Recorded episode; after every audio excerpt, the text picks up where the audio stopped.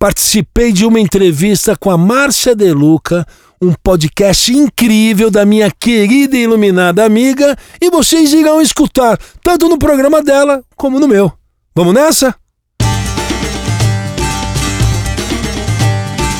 E hoje nós vamos falar sobre a Índia, sobre o verdadeiro sentido deste país. Arthur, gratidão no meu coração por ter você aqui. Você é uma joia preciosa, Márcia. Ah. É única nesse universo de espiritualidade, de conduta de vida, de comportamento. Realmente, Pinel, porque eu faço parte de uma tradição que existe pela Índia, pelo Himalaia, pelo Tibete, pelo Butão, que são os wise men, que são os caras completamente loucos. Drupka Kunlen, Milarepa, todos esses grandes santos, Marpa. Então, pô, Shiva, esses caras eram muito loucos mesmo. Eu amo Shiva. Eu queria casar com Shiva, Arthur. Pena que não dá, né? Mas eu adoraria casar com Shiva. Não, mas dá pra chegar perto. A morada dele se chama Monte Kailash. e ele Mount está no Tibete. Kailash. É a Shiva's Abode. eu queria. Esse é o meu maior somo de consumo na atualidade. É fazer uma peregrinação para o Mount Kailash. Em 2020, Shiva há de me abençoar e de me receber na sua morada. É, eu estive lá agora em setembro, foi minha terceira vez. É fascinante, a história é magnética, completo.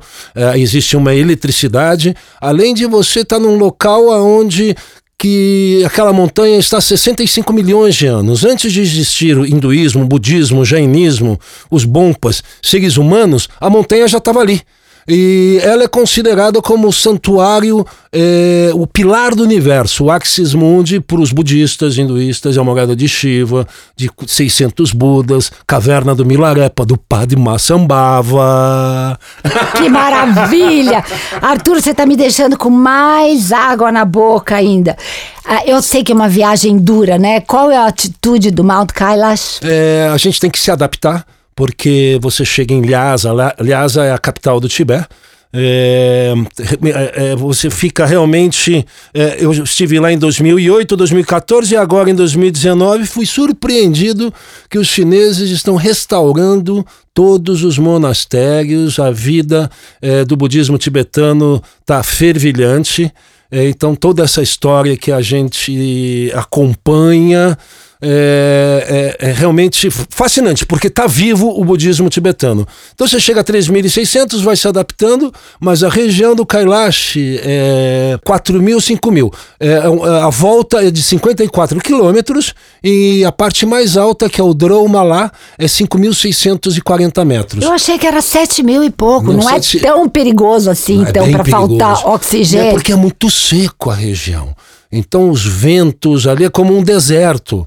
É, e obviamente também a nascente dos quatro principais rios que abastecem todo o subcontinente indiano: Brahmaputra, Sutlej, é, é, braços do Ganges saem dali, o Indus nasce de lá, que é o lago Manasarova. Ai, é, é, paixão tomar banho naquele lago. É muito frio, Arthur. Então, é, os- os- os- é, as pessoas não se banham no lago, porque existe essa proibição Ah, é? das tradições é, tibetanas, é, vajrayanas, é, e, mas você pode pegar com, com baldes e se banhar na beira do lago. Sim. E pode é, é, portar a água. Eu trouxe um litro da água que eu tenho em casa, é, água abençoada. Eu trago água do Rio Ganges nas garrafinhas também para usar nos meus rituais. Então, yes, gente- somos Não, doidos, não, né, Isso, não, isso daí é uma energia que existe, é a água, né? Sem dúvida, a água que flui.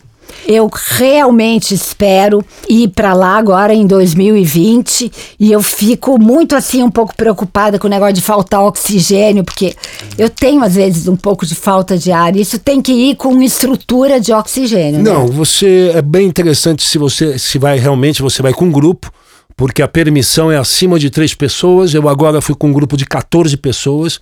Foram sete mexicanos, quatro franceses, quatro brasileiros. Eh, Nós tínhamos um paramédico, mas o paramédico é que passou mal. Ai, vocês ajudaram o Nós paramédico. ajudamos, mas é, tem que estar preparado. Você tem que fazer exercícios para condicionar, oxigenar o, o corpo, fazer exercícios pranayana. Você é uma craque da yoga, né? Você sabe muito bem disso. Ah, mas tem obrigada, que gratidão. Mas tem que caminhar. Tem que fazer e caminhar é uma grande meditação. Eu sou apaixonado né, é, é, de dar grandes caminhadas. Então você faz a volta em 54 quilômetros e que dá por volta de dois dias e meio. É fascinante. E vai dormindo em barracas? Não, vai dormindo nos alojamentos. E não é, precisa dormir em barraca? Não, não, não os, os, alojamentos. Antes era barraca, em 2008 eu dormi em barraca, mas agora tem alojamentos é, que não é que sejam confortáveis, mas pelo menos você Lógico. pernoita e segue no dia seguinte bem cedinho. É, essa viagem é uma viagem também de tapas, né, Arthur? É uma viagem de austeridade. Quer dizer, você tem que mostrar para Shiva que você realmente quer encontrar com a energia dele. E se Shiva me abençoar, ano que vem estarei lá. Agora vamos falar também de um outro, do maior festival religioso do mundo, que se chama Kumbh Mela. Na realidade, né, Arthur, Bhakti Yoga, que é o yoga devocional, é o yoga mais praticado na Índia hoje em dia. O yoga que no Ocidente está totalmente deturpado, é focado nas posturas físicas, que simplesmente fazem parte de uma parte do yoga, mas o Bhakti Yoga, o yoga devocional, é que é a grande pegada da Índia. Então, Vamos falar um pouquinho do Kumbh Mela. Quantas vezes você já teve no Kumbh Mela? Pois é, eu a primeira vez que eu fui no meu, meu primeiro Kumbh Mela foi em Haridwar, em 1998, foi no século passado. A partir disso, eu tive a oportunidade de estar no Maha Kumbh Mela, que aconteceu em era Allahabad, agora é Prayag, né? É, foi em 2001, é um Mela que acontece de 144 anos. Quer dizer, é o grande, né? É Maha grande. em sânscrito quer dizer grande. Então, Maha Kumbh Mela é realmente o grande a confluência dos sados que descem dos Himalaias e se encontram naquele momento. É, é muito. É, você teve presente, nós nos encontramos agora em 2019, que foi no período de janeiro e fevereiro. O Kumbamela é, são 54 dias. Então tem uma série de banhos sagrados, né, de acordo com as luas. O nosso foi dia 10 de fevereiro. Que foi meu aniversário. Exatamente, Eu me comprei... lembro disso direitinho. Para mim foi, poxa, é algo na vida, eu estava completando 60 anos. Que auspicioso, hein, Arthur? Sim. Você fazer 60 anos durante o Kumbh Mela na Índia, tomando banho no Ganges. Então, isso daí você vai dissipando toda essa história da peregrinação nas tradições é, é, é, muito paralelo, tanto o hinduísmo como o budismo, né? Que você vai eliminando os seus karmas, né? É, acumulados, tanto muito nessa vida, todo mundo fala das vidas passadas. Ô, gente, todo mundo vai acumula karma negativo, não é a ação, é o pensamento. Tem dúvida, certo? A gente materializa e fica ali arraigado. Você carregando três toneladas de sacsuyamã, uma pedra, sabe, da pirâmide do Egito nas suas costas. Então, para dissipar isso, eu sou um pecador e sempre vou ao Kumbamela e faço o meu Kailash. Outras festas religiosas ao redor do mundo, como você falou que eu sou um pinel, realmente eu já estive em festas em Madagascar, pelo, pela floresta amazônica, cumprindo esses rituais. E realmente é, é, fundamental. E o Kumbamela é o, é o máximo é para você fazer um... suma dos rituais. Né? Então, todos é, os banhos sagrados, o período que surge o Kumbamela, é, não é que seja é, místico, esotérico, não. É cósmico. É o movimento do sistema solar, meus queridos. É quando Júpiter se alinha com a Terra e com a Lua. E qual é a função de Júpiter? Júpiter no sistema solar, ele é o faxineiro. Isso, é o justiceiro faxineiro que acerta tudo. Não, além disso, na parte cósmica, ele atrai meteoros e cometas. Para destruir tudo que está errado. É, os cometas vêm direto para ele. Basta ver a história do Schumacher 4, um gigantesco cometa que provavelmente viria para a Terra e foi para Júpiter. Eu sou jupiteriano, viu? eu também, eu também. Você sabe que eu digo sempre para os meus alunos, quer dizer, na realidade eu não digo, eu repito porque isso é um ensinamento que eu recebo dos meus mestres, que para gente conseguir criar um bom karma, é preciso que a gente escrutine os nossos pensamentos antes que eles se tornem ações, que a gente realmente desenvolva a arte de investigar, que isso é Vedanta. É a arte de você investigar o que, que você faz e de que maneira você pode se tornar um ser humano melhor a cada dia. Mas os karmas passados não tem mais jeito. A gente tem que acertar os karmas passados de alguma maneira. Como você disse, você é pecador, eu sou pecadora, todos os seres humanos são pecadores de alguma maneira, uns mais, outros menos, mas todos somos. E que as melhores maneiras para você é, nivelar, né, acertar o karma de ações passadas, quer dizer, o karma negativo, é através de uma coisa que se chama Divya Chikitsa, que em sânscrito quer dizer as terapias sagradas. E entre elas, as peregrinações. Uhum. Então, é visitar os lugares sagrados, visitar esses grandes festivais, ir também em templos. Outra coisa é você seguir a astrologia e usar então as pedras, as gemas que vão contrabalançar os efeitos negativos dos seus planetas, cantar mantras e usar rudrakshas que são as sementes sagradas, as lágrimas de Shiva, que eram encontradas nos Himalaias também. Isso tudo que você está falando é pura sabedoria, é néctar. É, vocês que acompanham o podcast da Márcia têm essa que privilégio. Ai, Arthur, você me você deixa falou. encabulada. Ainda bem que Sim. ninguém está me vendo, porque eu estou vermelha. Pois bem, não, então essa história do Cumbamela, é, para mim, esse dia do dia 10 de fevereiro, você sente porque é mitologicamente é o néctar da imortalidade que cai quatro gotas em quatro cidades na Índia, no subcontinente indiano. Essas cidades quais são? É Nasik, Ujjain, que é na parte sul da Índia, né, que são banhados pelo rio Shipra, e a parte de cima, que é Haridwar e Prayag, que é banhada pelo rio Ganga. Né? Então, durante esse período, cai essa gota, que foi, mitologicamente, foi a batalha do, dos Devas e dos Asuras. Isso, os que, demônios e os deuses brigando para pegar o néctar, aí cai... O, do cálice gota. sagrado, que é o Kumbha, o Kumbha é Isso. e daí caiu essas gotículas. E disso gerou o que? Caiu nesses rios em que potencializa as águas. Por isso que as pessoas vão. É, no nosso mundo ocidental, a gente tem essa visão da coletividade, da multidão, que a multidão é perigoso. É, basta ver, vai no estádio de futebol, no show de, é, de manifestação é, pública, de show de rock, todo mundo fica na felicidade. Mas todo mundo tem receio com a multidão. O Cumbamela agrega 80 a 90 milhões de pessoas. Apenas, né? É, e eu, eu, pelos meus estudos, tem uma pessoa chamada do mundo ocidental, o, o, guru da sociologia, que é o Emile Durkheim. Ele frisa assim, o conceito dele principal chama efervescência coletiva. O todo é maior que a soma das partes. Por isso, a gente está num momento que a gente tem que colaborar, contar nossas histórias, não ser é, essa cultura da egolatria certo? As pessoas elas reterem um saber só para elas. A gente tem que participar. Sem dúvida, concordo plenamente. Aliás, os meus mestres indianos, porque tudo que eu falo aqui eu repito o que eu aprendo com eles. Eu gosto sempre de dar a fonte.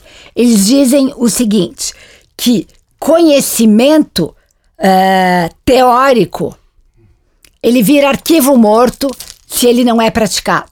Então, para você realmente aprender o conhecimento, você tem que pegar o conhecimento teórico, vivenciar o conhecimento teórico na prática Isso. e a partir da vivência você pode compartilhar, que é o que nós estamos fazendo. A gente teve o conhecimento teórico, nós fomos vivenciar em loco e agora a gente está compartilhando com os nossos ouvintes. Os mestres indianos dizem que yoga, meditação, ayurveda, as ciências milenares da Índia, a gente só consegue verdadeiramente ter o aprendizado, o conhecimento da sabedoria a partir do terceiro passo. Ou seja, aprende teoricamente através dos mestres das escrituras, pratica, porque você tem que walk your talk, né? Você tem que fazer exatamente aquilo que você ensina e aí você tem que compartilhar. E é no momento de compartilhar é que a gente realmente aprende o conhecimento. Olha que maravilha. Não, que... maravilha é ter um fluxo contínuo de, você é uma livre pensadora também. Eu vejo aqui atrás de você, parece aquela capa do, do disco do Jimi Hendrix, Axis Bold is Love, com todas aquelas divindades com Avalokitesvara por detrás. Ah, não acredito! Você tá vendo? Jimi Hendrix! Eba! Como você é pinel, você vê mesmo, né? Então, ai, eu fico tão feliz. Mas você sabe que, às vezes eu encontro com as pessoas e as pessoas falam, ai, eu tô vendo tantas divindades indianas atrás de você, te protegendo. E eu converso com as divindades, eu agradeço agradeço. E eu digo, aí eu queria tanto ver vocês, por que, que vocês não vêm falar comigo? Depois eu chego à conclusão, elas falam comigo, não precisa falar fisicamente, não precisa aparecer fisicamente, mas eu, eu realmente agradeço e peço merecimento para poder ter essa proteção dos deuses, né, Arthur?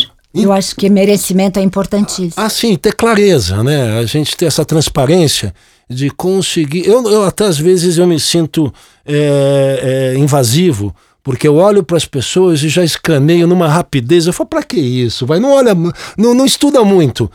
Como você estava dizendo, é, sobre o Cumbamela, além de eu ter estado por sete vezes, eu tenho uma biblioteca, uma biblioteca por volta de 40 livros sobre Cumbamela. Um exemplo.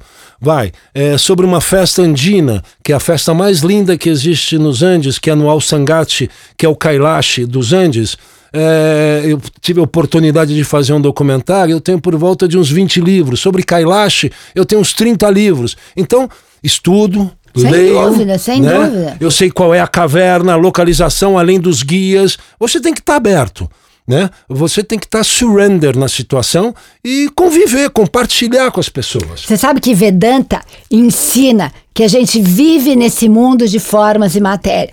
Então, a gente tem que ter objetivos, concentração nos nossos objetivos, e aí a gente tem que ter consistência aplicando metas e estratégia para você realmente otimizar aquele conhecimento. A gente tem que colocar metas e estratégia e estudar é metas e estratégias. Não, é, é, isso, isso é uma tradição, mas nesse mundo em que a gente vive da tecnologia, que a cada dia os gadgets já estão, os Muda. aplicativos já estão avançando, ainda mais a gente que já tem uma longevidade. É, é, é, Márcia, é, a gente se percebe, eu, eu tenho filhos, então eu acompanho todo esse processo, né? E, e cada vez mais é, eu afirmo que meditação é fundamental. Sabe, você tem um momento da quietude porque o vício do smartphone, as pessoas descontroladas, não Cumbamela. Eu vi Sadu com os dreadlocks, assim, de um metro e meio de cabelo e com dois é, celulares. Então eu vi também. É... Eu vi também isso, Arthur. Isso, você sabe que quando eu vou para a Índia sempre numa clínica ayurvédica, para fazer os tratamentos. O professor de yoga, ele dá aula de yoga atendendo o celular, toca o celular, ele atende e fala. É inacreditável uma coisa dessas. Uma é. pessoa que você tem respeito, carinho, sim, mas, sim, mas extrapolou. Ele... Exatamente. Sim. Exatamente, mas faz parte da evolução.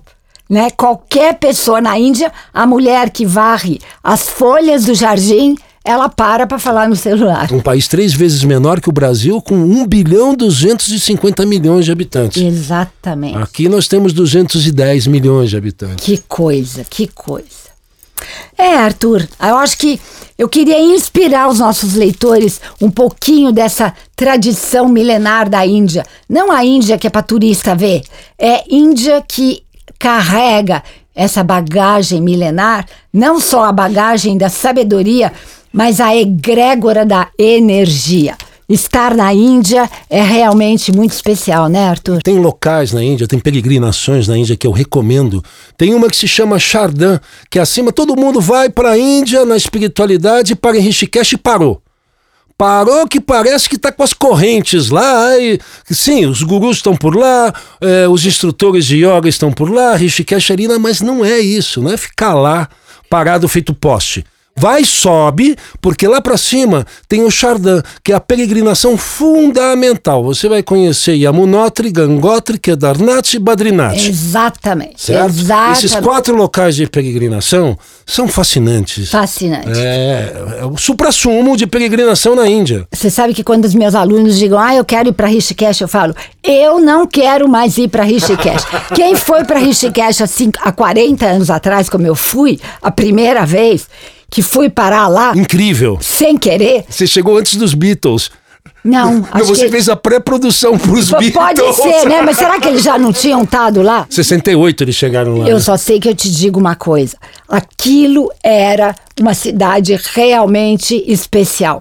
Hoje em dia é tão comercial, é tão cheio de turista, é tão é, é- é que eu não quero mais ir para Rishikesh. Não vou dizer que nunca mais irei, Sim, sim. mas não é o meu ah, objetivo ir para Rishikesh. Não, não, ir pro Chardin você tem que passar por Rishikesh. aí, sim, sim, mas não Agora- ficar em Rishikesh. Uma A cidade luta- que me encanta, saindo de todo esse circuito, mas é na região do Himalaia, é uma das, um dos países, a pior economia, está entre as três piores economias do mundo, mas eu amo Katmandu. Ah, é verdade.